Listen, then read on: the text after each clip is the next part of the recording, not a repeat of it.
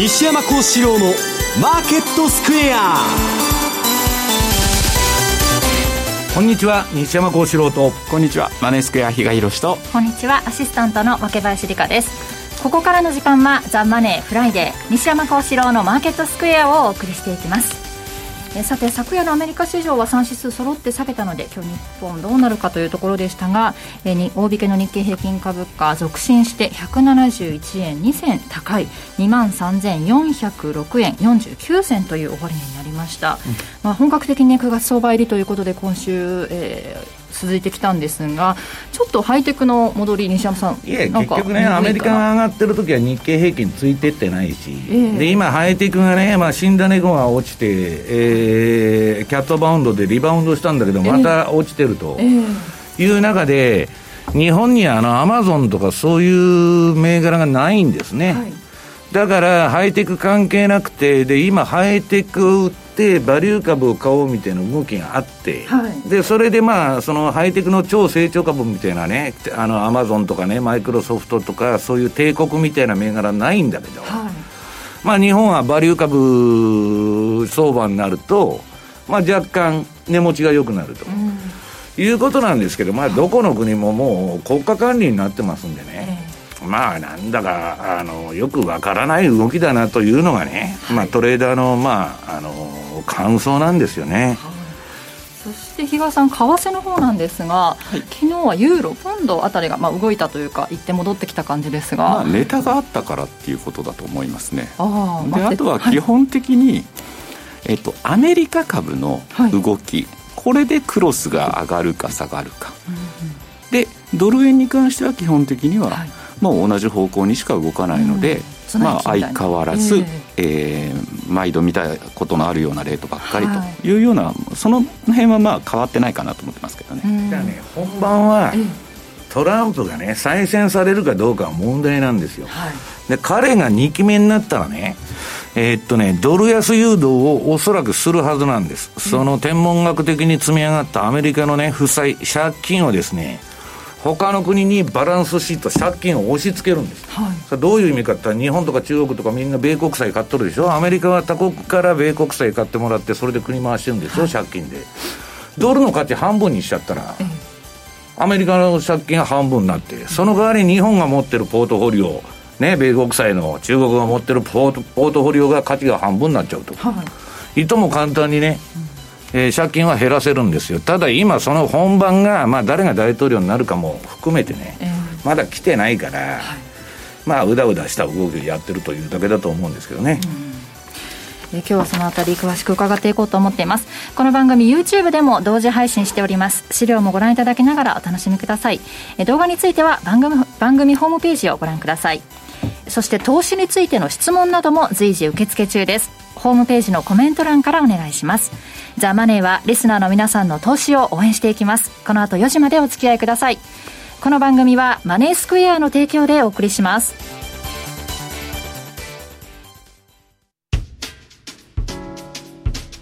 お聞きの放送はラジオ日経です。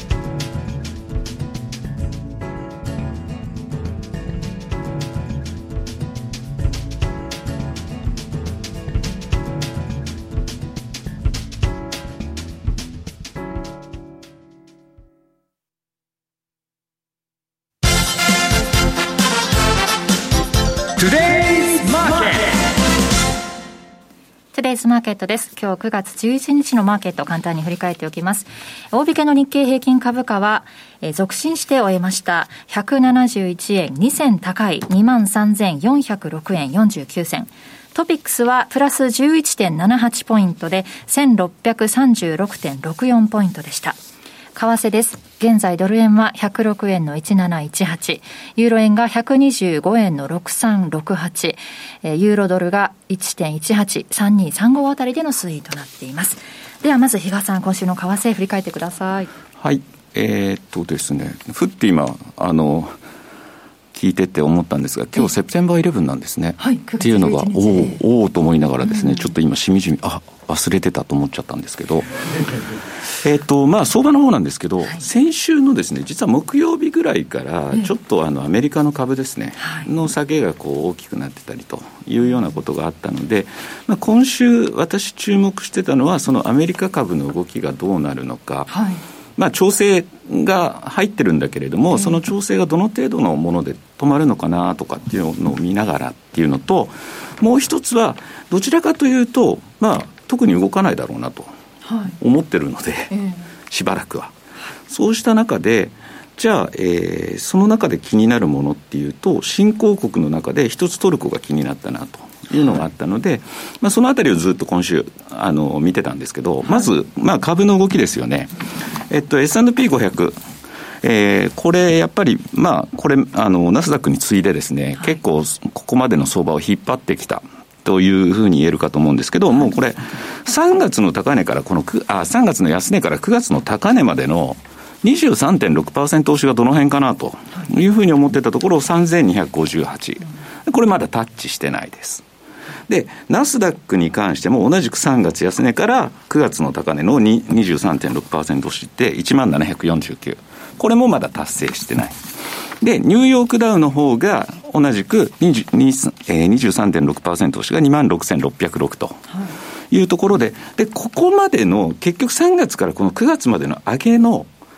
角度が大きいものほど、それなりにやっぱり調整は入ってるよねっていう言い方なんですが、どの、あの、株価指数を見てもですね、まだ23.6までいってないので、ある程度、まあそこまではですね、えー、調整が入っても不思議ではないんだろうなというような感じでずっと見てて、あえっと、割と近いところまで行ったのもあったんですけど、はい、でもそこはタッチせずにまた戻ってたりとかするので、まあ一つそこつけたら一回調整が終わるのかなぐらいに一応思ってて、で、結局じゃあ為替はっていうと、そのニューヨークの株が上がれば当然、えー、ユーロを中心とした黒線がやっぱり円安に触れる、上がる。一方で株が下がればリスクオフで円高になる。はい、で、ドル円はあの変わらずという構図だったなと、まあ、その動きがですね、まあ、あのずっと今週も続いてるなというのを確認できた週だったかなと。まあうんどうですかね、9月の26に、あ、9月の29か、オハイオで、アメリカの大統領選挙のテレビ討論会第1回目が行われるんですね。はい基本そこまではちょっと動きづらい相場なのかな、で株株なんかは、はい、あのその時の材料で一喜一憂それによって上げ下げはあるでしょう、はい、でもなんかあんまりそこまで大きく崩れることもないのかなっていうのをずっとイメージしながら、一応相場は見てたんですけども、はい、まあそんな中でじゃあまあ先進国は分かりましたと。じゃあ新興国どうなのということで、以前から多分こちらの番組でも私お話ししてたかと思うんですけど、はい、あの、ちょっとまちまちの動きになってますよと。で、えっと、今日はですね、タイドルでの新興国通貨をまずご紹介しようと思うんですけど、ドルランドですね、ドルザール。はい、まあこれ、ずっと見てても、確かにちょっと下来てるけど、時々上に上がってまた下に下がってる。今、下がってる状態ですよね。はい、下に下がるってことは、ドルが売られて、南アフリカランドが買われてるということを示してます。で、次、ドルメキシコ。これもどちらかというと、今下がってるということは、ドルが売られて、メキシコペソが買われてると。一方で、ドルトルコ。こちらに関してはどうですか？全然形が多分違って見えると思うんですよ。これは上に行ってますよね。えー、ってことは、ドルが買われてトルコが売られてるという状況なので、はいこのトルコに関しては、やはり同じ新あの新興国という位置づけでも、一、人ちょっと蚊帳の外に置かれてるなという印象があって、まあ昨日は若干ちょっと戻し入ったんですけど、はい、それでも戻すって言ってもこんなもんかという印象なので、やはり下に対するリスクというのはですね、意識しておく必要があるのかなと。で、特にあのトルコリラ円で見ると、まあ、チャート今日もお持ちしてるんですけどじりじりじりじり下がってるっていう動きじゃないですか、はい、そうするとこれ多分投資家の方たちもあまり下がってるよねっていうイメージが持ちづらいかなと。これ一番苦しいんですよ、本当は真綿で首を絞められるような。気づいたときに評価損が増えてたよねっていうことに、後から気づかされる嫌なパターンだなというふうにも思ってるので、ちょっとやっぱりこのトルコだけは、もうしばらくちょっと注意してみる必要があるかなというところで、まあ、えっ、と、まあ、新興国でも明暗が分かれているよっていうのを改めて今日ここでですね、お伝えしておこうかなというふうに思った次第で、で、えっと、どうもですね、反トルコ包囲網っていうのが今また広がってると。いうのもヨーロッパのあの諸外国からですねトルコをええ加減にせよというようなことをちょっといろんな場で会議の場でも結構つつかれてるんで、はい、ちょっとそのあたりもやっぱり気になるという感じがしますね。ちょっとあのただその一方でですねあのラジオ日経さんの今週別の番組もちょっとちらっと見てたときに、はい。なんかそちらの方だと14円台前半でも押し目買いが個人から入ってるみたいな話もちらっと聞いちゃったんで、うん、っていうような感じで、それを聞いた瞬間に私は、うんってちょっとね、はい、顔色曇らせてしまう。からの個人の買いが入ってるということは、えー、やばいと比嘉さんは見てると。逆にだから14円割れぐらいで投げが出るかとは思ってたんですが、そういう押し目買いがそういうところで入ってるってことは、逆にまたそれを遅らせてしまって、その傷が深くなったところでの投げになっちゃうと、一番嫌なパターンだなっていうのを感じたっていうところですかね。相場値値頃感っていうのが一番まずいんですよね。うん、だから実際トルコリラインのチャート見ると、これ売りのトレンドが出てるわけではないんですよ。はい、ただ、えっと、標準偏差って、前々から西山さんなんかも言ってますけど、基本的に同じぐらいの値幅がずっと続くと、これ標準偏差って下がってくるんですよ。なので、まさに今この、そのパターンになってて、はい、その売りのトレンドが出てないという誤解を招きやすい感じなのかなと、トレンドは出てない。んだけど、次に出た時が怖い形でしょ、これ、自利品で調整してるわけですから、で自利品っていうのはなかなか終わらんのですよ。ドーンと下がったら、その死んだ猫がバウンドするという話でいくんですけど、で思い切ってね、切る人も切っちゃうんだけど、私がね、あの、一番苦しかったのは、昔債券抱えてて、じりじりじりじり毎日少しずつ。はい、特にそれね、なんて値幅出ないですもんね。そうそう30日、50日続くと気がめいっていくんですよ。うん、もう、だらだらだらだら止まらないと、日本がそうですよね、失われて30年って自利品で止まらないと。いう話で、自利品相場とか自利高相場っていうのはなかなか終わらんということなんですね。えーただこう中銀会合なんかで何かしらのメッセージが出たら大きく動いたりは上に跳ねたりすることは上というよりも、えー、やはりその政策会合金融政策決定会合でもトルコ中銀はちょっと姑息に裏が裏側からちょっと操作をしているようなところもあったりしてたので、うん、かえってそれって市場が一番嫌がるパターン。なので、はい、そういう意味でも、それで今ちょっとだから、戻す材料っていうのが全く見当たらない、はい、いくら介入しててもね、介入っていうのは、協調介入は効くんだけど、はい、単独でやってても、日本がそうでしょ、いくらでも円高になると介入して、絶好の売り場提供してるだけなんですよ。だからね、そこら辺はその、まあ、外貨準備もだんだん減ってきてるし、市場に足元見られてますんで、ね、だから結局、市場とうまくこう対話ができる、できないっていうのも、中央銀行ってやっぱり一つ、腕の見せ所になるんですけれども、まあ、それもうまくできてないよね、まあ、その裏側には、背景にはもうエルドアンっていう。絶対的な人がいますんでね、そこはなかなかまた、あの市場との対話を難しくしてるっていう言い方にもなるかもしれないですね。次は9月の23日にトルコの中銀会合があるということですね。そのあたりも注目ということで今回は新興国通貨についてちょっと解説いただきましたが西山さんは足元の相場については今回はニューヨーク市場の考察ということですね、あの前半でちょっと、えっと、株の方やって、はい、下の方のコーナーで為替やろうと思ってるんですけど今日は、まあねあの株に強気な人っていうのはいまして、はい、ちょっと飛びますけど、ページの2ページでね、ゴールドマン株式市場が浮上し続ける、し続ける10の理由と。はい、これあの、比嘉さんとこのマネースクエアさんの今日 CFD レポートに書いて、まあこの10の理由っていうのはそこに書いてるんで見てほしいんですけど、はい。まあ、あんまり大したね、その、まあ、結局は、まあ、あの、えー、っと、ドーンとこの前下がって、FRB が QE インフィニティって無限、えー、無限大介入するって言っとんで、相場なんか下がらんと。はい、でね、そのうちワクチンができるんでね、えー、株は上がるんだと。はい、ねまあ、要するに今、結局これだけ、まあ、第二次世界大戦と同じぐらい世界中が財政出動してて、まあ、株なんか下がるわけがないと。まあ、この放送でもそのシナリオも当然あるんですよ。はい、ね、ニューヨークダウンが10万ドルになるって言ってる人もたくさんいるわけですから。で、それはいいんだけど、うん、ちょっとね、相場末期に現れる二つの兆候っていうのも書いて、まあ、あの、シングルラッパー吹いてる人は世の中に腐るほどいますんで、危ない方の面だけ、まあ、私が向こうで報道されとることをね、はい、まあ、ちょっとあの、注意事項として申し上げておきたいんですけど、まあ、それは必ずそうなるっていう話じゃない。はい、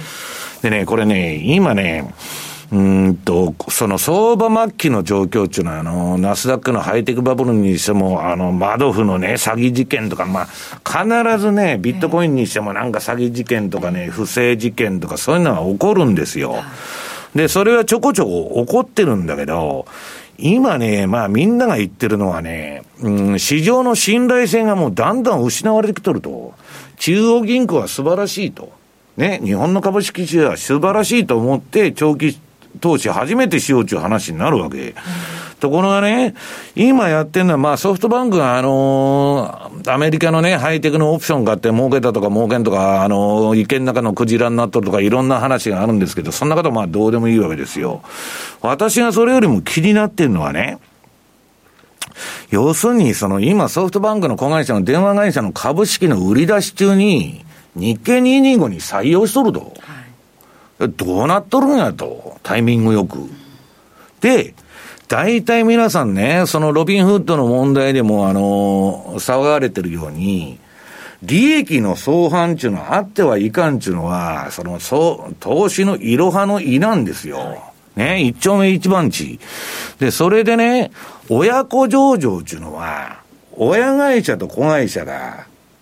一緒に上場しちゃったら、利益の相反が必ず生じる。例えば子会社に利益つけようとか、親会社に持ってくるとかやり放題だし、でそういうことはしたら飽きませんよと。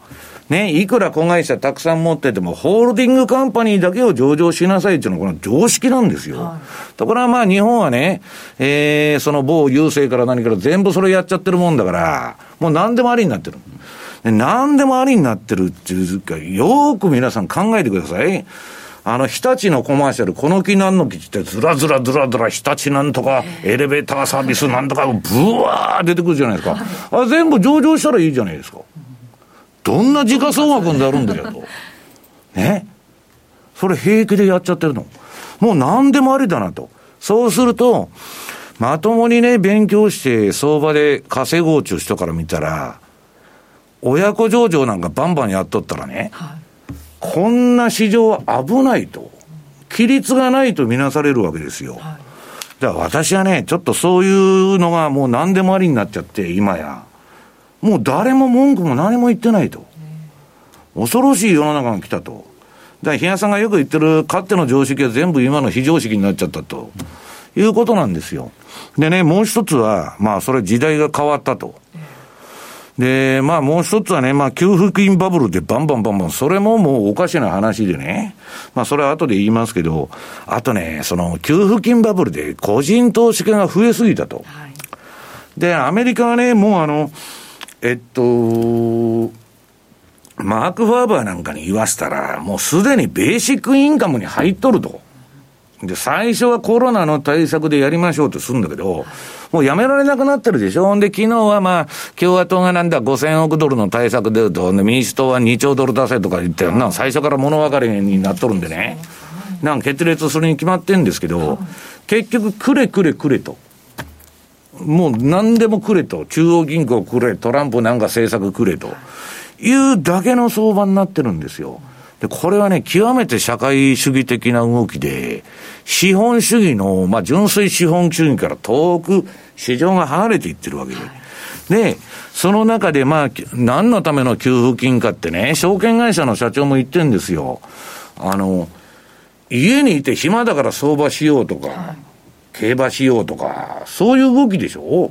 いや、生活苦しいんとちゃうんかいという話なんですよ。はいだからなんか変なことになっちゃって、これでね、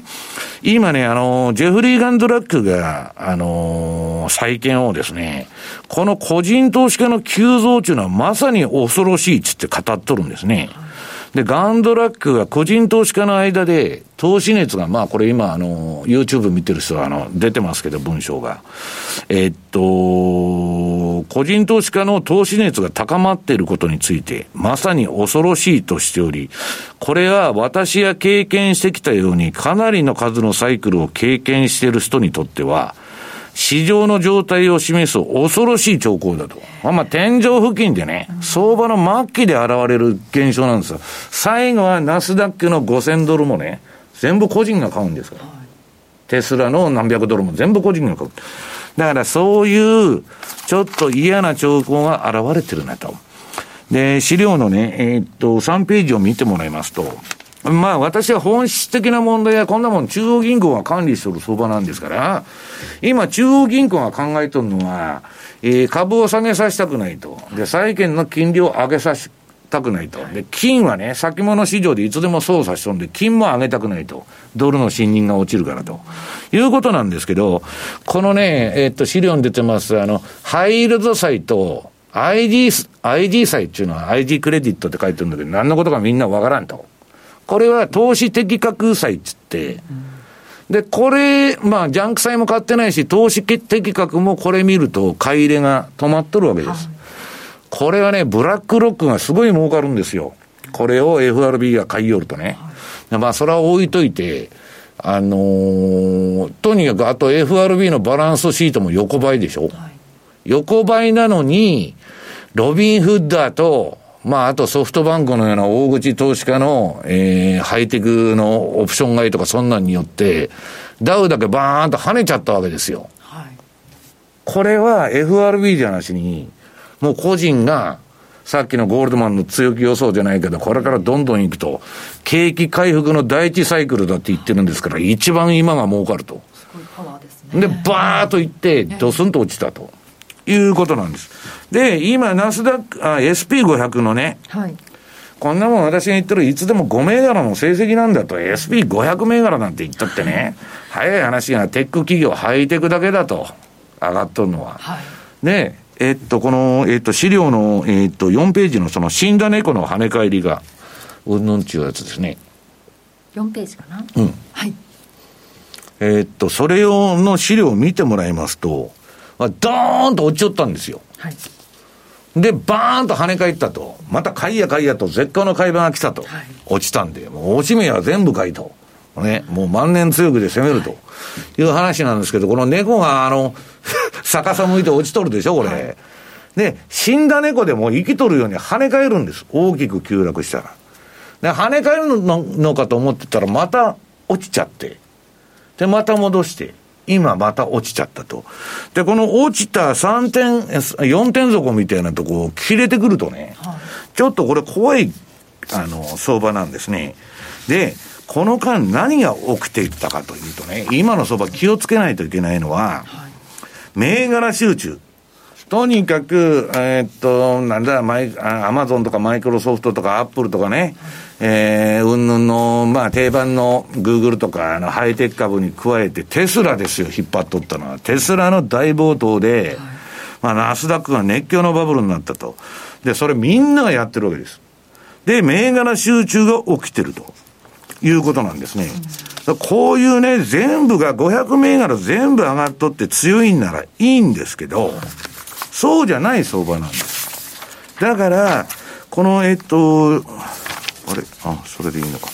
えっと、この状態というのはね、非常にやばいんだと。いうことになってるわけです。ただ西山さん、私、ちょっと今日資料には持ってこなかったんですけど、うん、ずっとニューヨークだの株のですね出来高も見てきてたんですけど、うん、そんなに極端にこのじゃあ下げでどうのこうあの膨れ上がってるとか、そんな感じは全くなかったですよね、どのあのあれも、ニューヨークダウ以外もですよ、ね、みんな見てるのはね、999中 ETF をやっとるんです。ね。で、その ETF の出来高だけはみんなチェックしてるわけ。はい、で、えっと、8月のあれ何日だったかな？えっと、めちゃくちゃ、あの、ソフトバンクがオプションやり始めた頃から、出来高ができて、で、今度の酒でめちゃくちゃ投げが出とるんですよ。で、あの、指数だけ見ててもわからなくて、みんなまあ999をまあ確認しとるんですけど、ただまあ、あの、今ね、結局あの、うん、どういうんですか、あのー、これ、えっと、資料のね、ちょっと飛んでほしいんですけど、8ページ。これね、えー、っと、地獄へのハイウェイと、ACDC というグループのヒット曲ですけど、地獄へのハイウェイを我々は走ってんだと。で、今言いました銘柄集中っていうのは、誰もが同じテクノロジー株や大口 ETF、今言った999ですよ。を急いで購入しているため、集中度が記録的なレベルに達してると、銘柄集中が。これが下がったら終わりですよ。で、もう一つは、ショートボラテリティベッドっつって、あの、ボラテリティの売りですね。いくらプレミアムが低いオプションでももう全部売っといたら FRB が何とかしてくれるから、相場なんか下がるわけないと。だから、オプションを売っときゃですね、もう全部オプション料総取りなんだっていう考え方でみんながそれをやってる。で、これね、巻き戻しになると一回事件があって、この放送でもやったんですけど、とんでもないことになるんですね。んで、ゼロになっちゃうと。ゼロになっちゃうっていうか、いや、あの、やってるやつみんな無限大でね、オプションの売り方ですから、それ跳ね上げると死んじゃうと。もう、最後はね、えー、より多くのトレーダーが短期のアウトオブザマネーのコールオプションを購入していると。要するに、相場買う権利を、公式価格から離れた、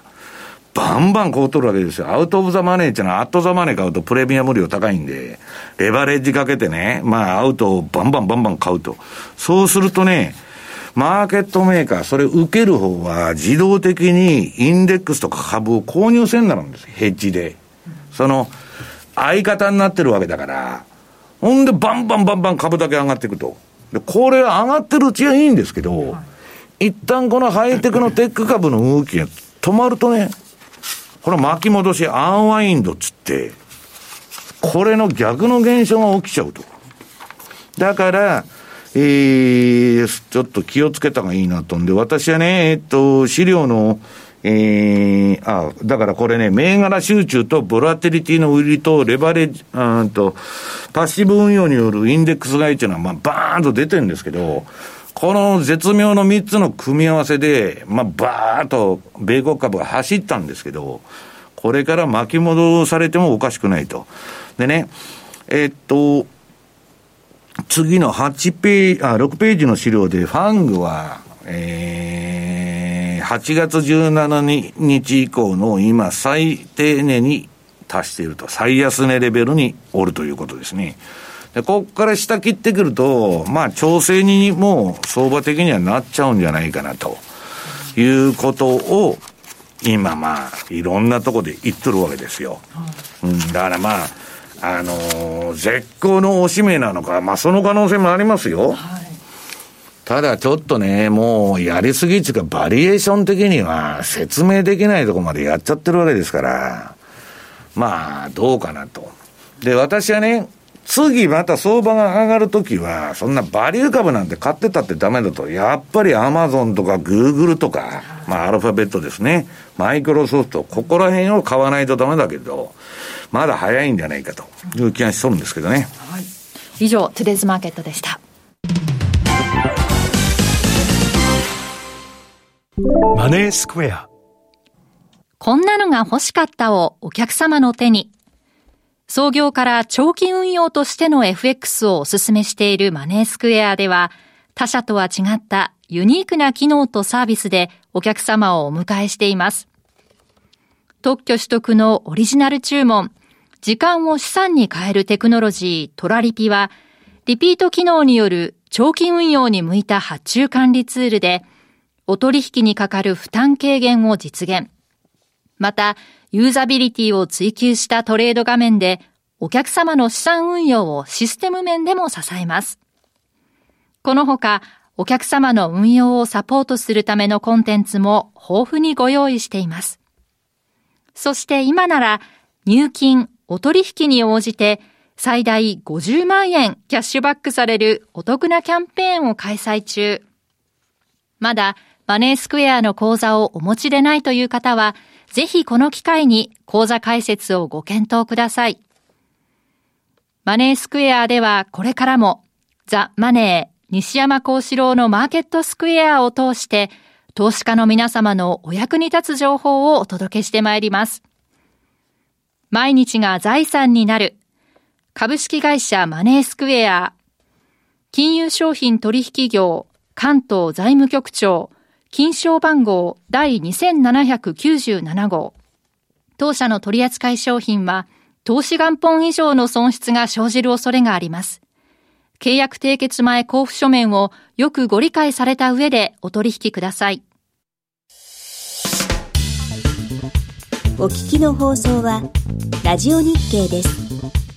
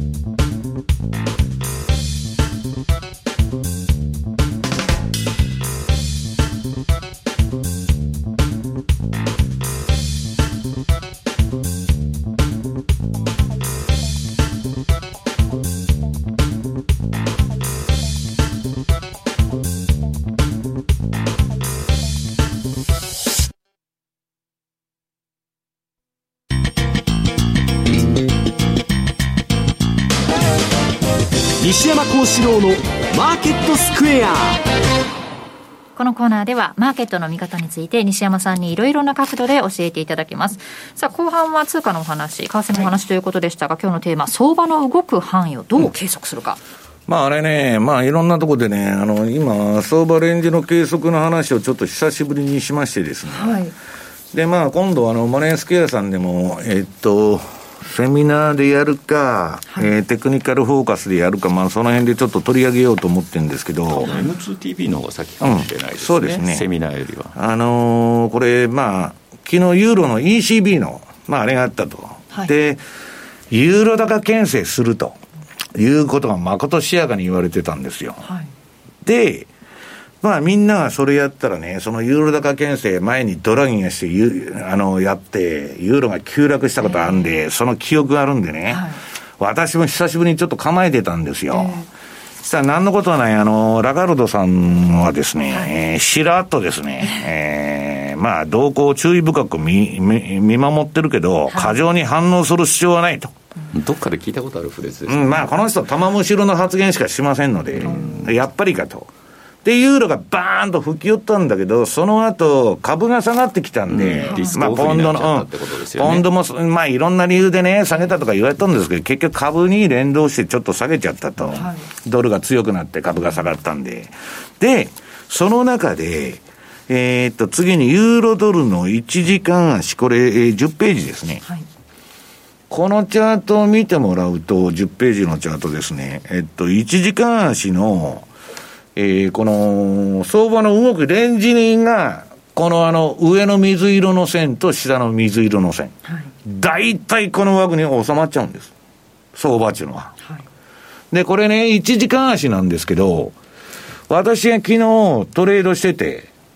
この1時間足の上限にタッチしてますよね、ちょっと抜けるとこまで行ったの。はい、ここは相場の利食いとか反転のポイントになりやすいんです。西山さん、何を表示してるんですか？いや、これはエンベロープっつって、移動平均乖離で、うん、えー、パラメータ13のシンプルな移動平均、普通の移動平均。まあだから13時間の移動平均ですよ。はい、その、えー、上プ,、えー、プラス0.5%、下マイナス0.5%。うんこれを逸脱することはほとんどないんです。ドル円もユーロドルも、えー、なんだ、えー、ユーロ円も、ポンド円もポンドドルも、まあ似たようなとこで、この範囲内に大体収まっちゃうと。で、これね、私は昔あの、ディーラーやってましたもんで、ディーラーってあの、あの、証券会社の自己資金の運用をやってたんで、ドタバタドタバタドタバタやるのに、どこで利分解と。もう小さい利益の積み重ねですから、ディーラーなんちゅうのは。そうすると、まあ、ええとこまで行ったで、この線の上にタッチしたら一体リグ、一旦リグをと。で、下で一旦買い戻そうとかね。あるいはまあ反転ポイント。今言ったようにちょっと反省するんじゃないかと。いうことに使ってたんですね。で、次が、うん、11、11ページ。これユーロ円の方なんですけど、このクロス円も、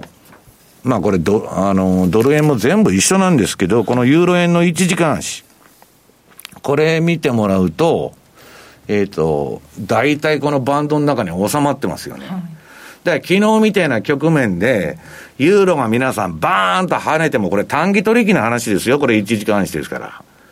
上限にタッチしたら、一旦リクっといた方がいいというあれなんです。で、これはね、まあ、たまたままあ、1時間足の持ってきてるんですけど、日足でもね、えー、何時間足でも、まあ、いろんな、その、まあ、時間足によってパラメータは違うんですけど、1時間はさっき言ったように、移動平均13で、はい、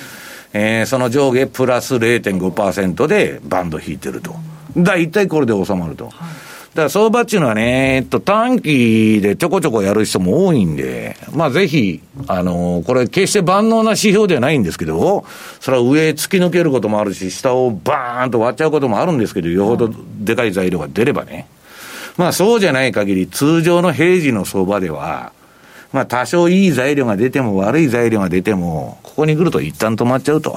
いう話でございます。例えばこのエンベロープ上で表示しておいて、うん、下にまた標準偏差とかっていうのも出してもいいわけですか？そうですよ。うん、で、それはね、それ見ながら、標準偏差、まあ、その見ながらやってもいいんですけど、これ超短期の、そうです、ね、もう反射神経のトレードだから、余計なもん出さずに、このバンドだけ出て出たらいいとんで、下出てるのはね、あ、あえー、と、アクセラレーター、オシレーターっつって、こんなもん相場の勢い見てるだけで、まあ、どうでもいい指標なんですよ。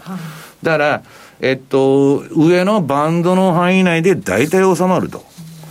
で、これをまあ、冷やしレベルとかまでしてくるとね、はい、まあ、トラリピとかにも、まあ、使える材料になると。まあ、それはまあ、またセミナーかなんかで、えー、やりますわ。はい、でも、ドル円もちょっと目の前チャートいじって出したんですけど、あ、ドル円だけは全く使えないんだなと思いながら。そんなことないんですよ。これ、でも本当動いてないですよ。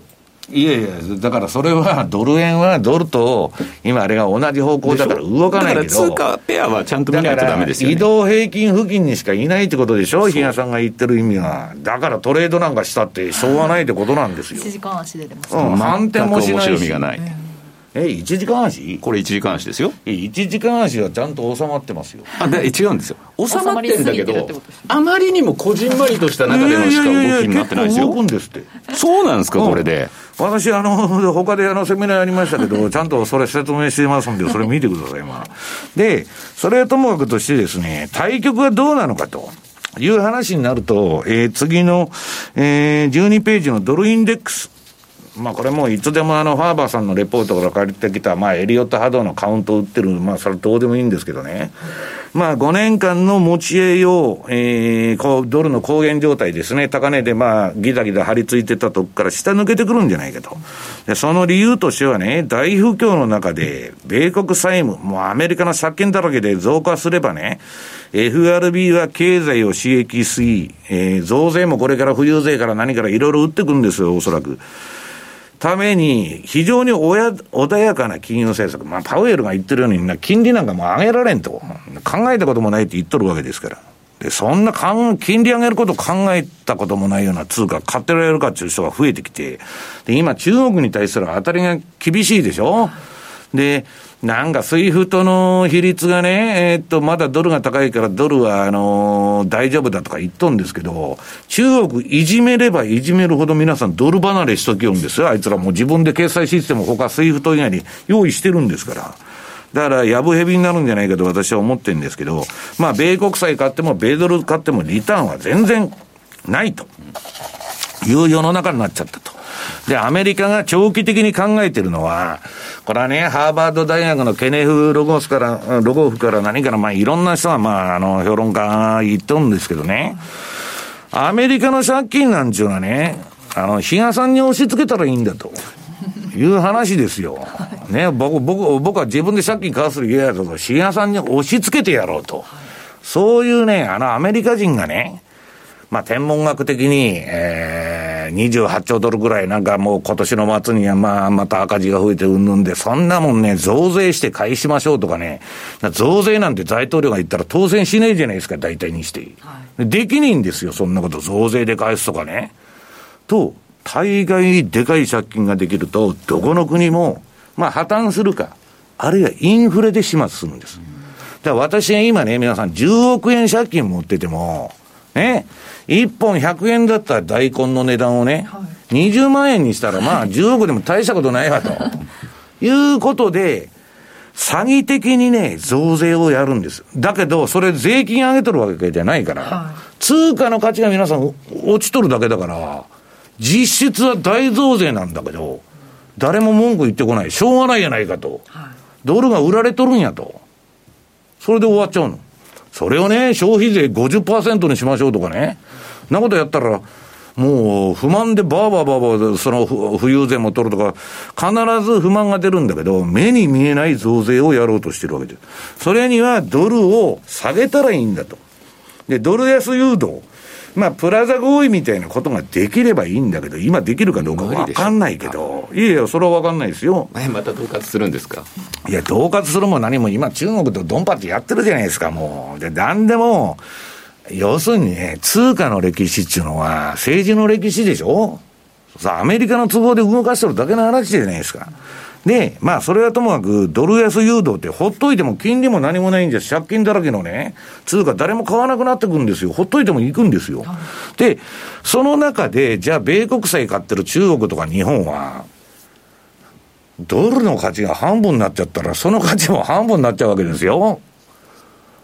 で、押し付けられるんですよ、借金を。アメリカの借金を、目に見えない形で、ね、私が持ってる借金、比嘉さんに押し付けちゃうと。いうことができるわけです。一番簡単だからこれしかないんですよ。増税なんかするわけないじゃないですか。あのアメリカ人が。で、えー、っと、そういうことでね。で、今、えー、っと、経済何で回してるかっていうと、えー、っと、14ページ。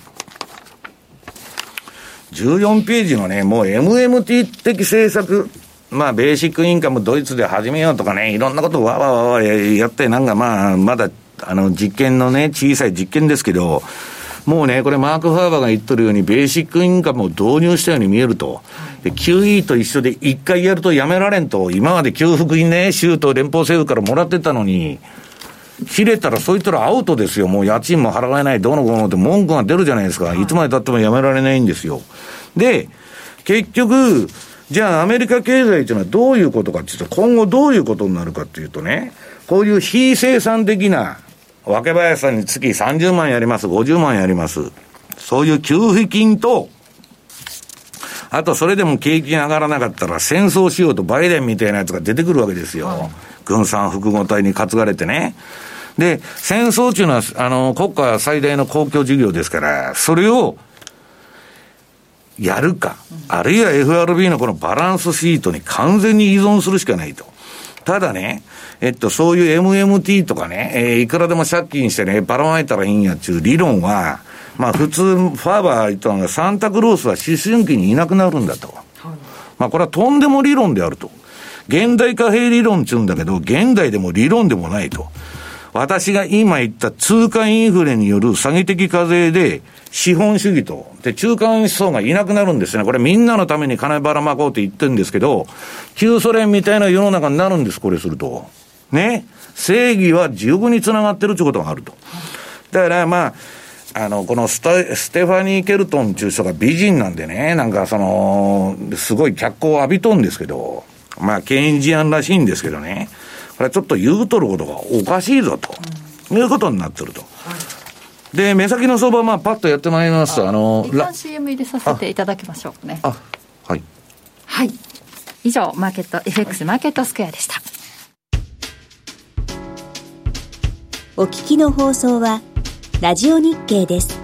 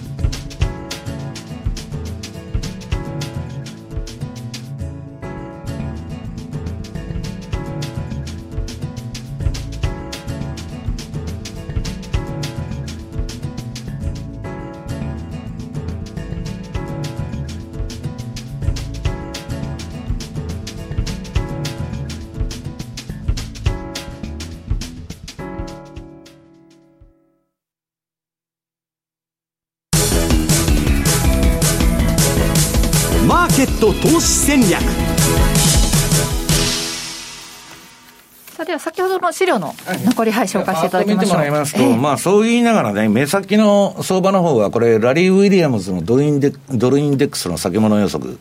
まあユーロのチャートひっくり返したのがこれになるんですよ。はい、で、彼はちょっとドルの戻りを試すんじゃないかと。目先はですよ、さっき私は対局がドル安だって言ったんだけど、で、次のユーロドルの冷やし見てもらうと、まあ、今トレンドが出てなくて、はいまあ、次のそのトレンド待ちなんだけど、私は上試すかどうかわかりませんけど、まあ、まだ、あの、次のね、えトレンドをじっくり待った方がいいというのが今の相場の結論ですね。はい。ということでした。では、来週に向けての FX 投資戦略、比嘉さんから伺いましょう。非常に難しいところなんですよね。ええというのもですね、これって面白みのありそうなのがちょっと見当たらないと。はい、まあ、そんな中で言えるんだったら、5ドル円の週足がまだ若干トレンドが残っ、買いのトレンドが出てるので、えまあそこでついていくっていうのも一つありかなというふうには思うんですけれども、はい、まあ、あのー、実はですね、ちょっと一つ皆さんにお伝えをしておきたいのが、はい、今あの、当社ではトラリピの秋運用応援プロジェクトというのをやってて、第1弾はもうすでにリリース済みで、この第2弾をですね、実は今月に、まあ、お伝えをするということで、はい、新たな通貨ペアというようなことでですね、一旦ちょっとまだ、どんな通貨っていうのはですね、ちょっとまあ、あの、来週多分、お伝えはできるかと思いますんで、はい、まあ、津田がその時にですね、いろいろとお話をしてくれるとは思うんですけども、かなりトラリピ向きの通貨ペアを今回、あの、